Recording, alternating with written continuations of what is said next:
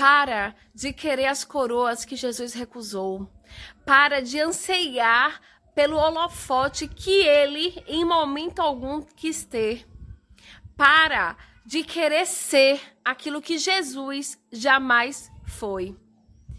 E em algum momento na Bíblia, você viu Jesus querer seguidores, querer ser aceito, querer ser aplaudido? E por que você insiste em querer? Cuidado! Quando Satanás foi expulso do céu, foi porque ele queria ser Deus. Porque ele queria ser Deus. E Jesus, quando esteve aqui na terra, não usurpou em querer ser Deus. Ele veio para servir e não para ser servido.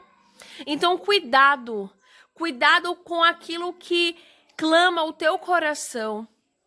Cuidado. Não deixe que a, as coisas do mundo venham a te conquistar.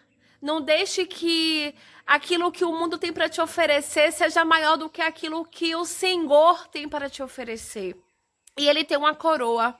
Ele tem a coroa da vida. Ele tem a coroa da salvação.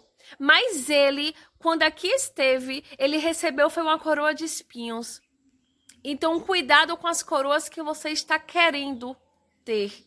Cuidado com aquilo que você tem colocado na sua cabeça. Rejeite aquilo que Jesus rejeitou. Porque se fosse bom, se de fato, se de fato fizesse bem, ele teria aceitado e não rejeitado. Então, por que você está querendo aceitar aquilo que ele rejeitou? Que Deus te abençoe.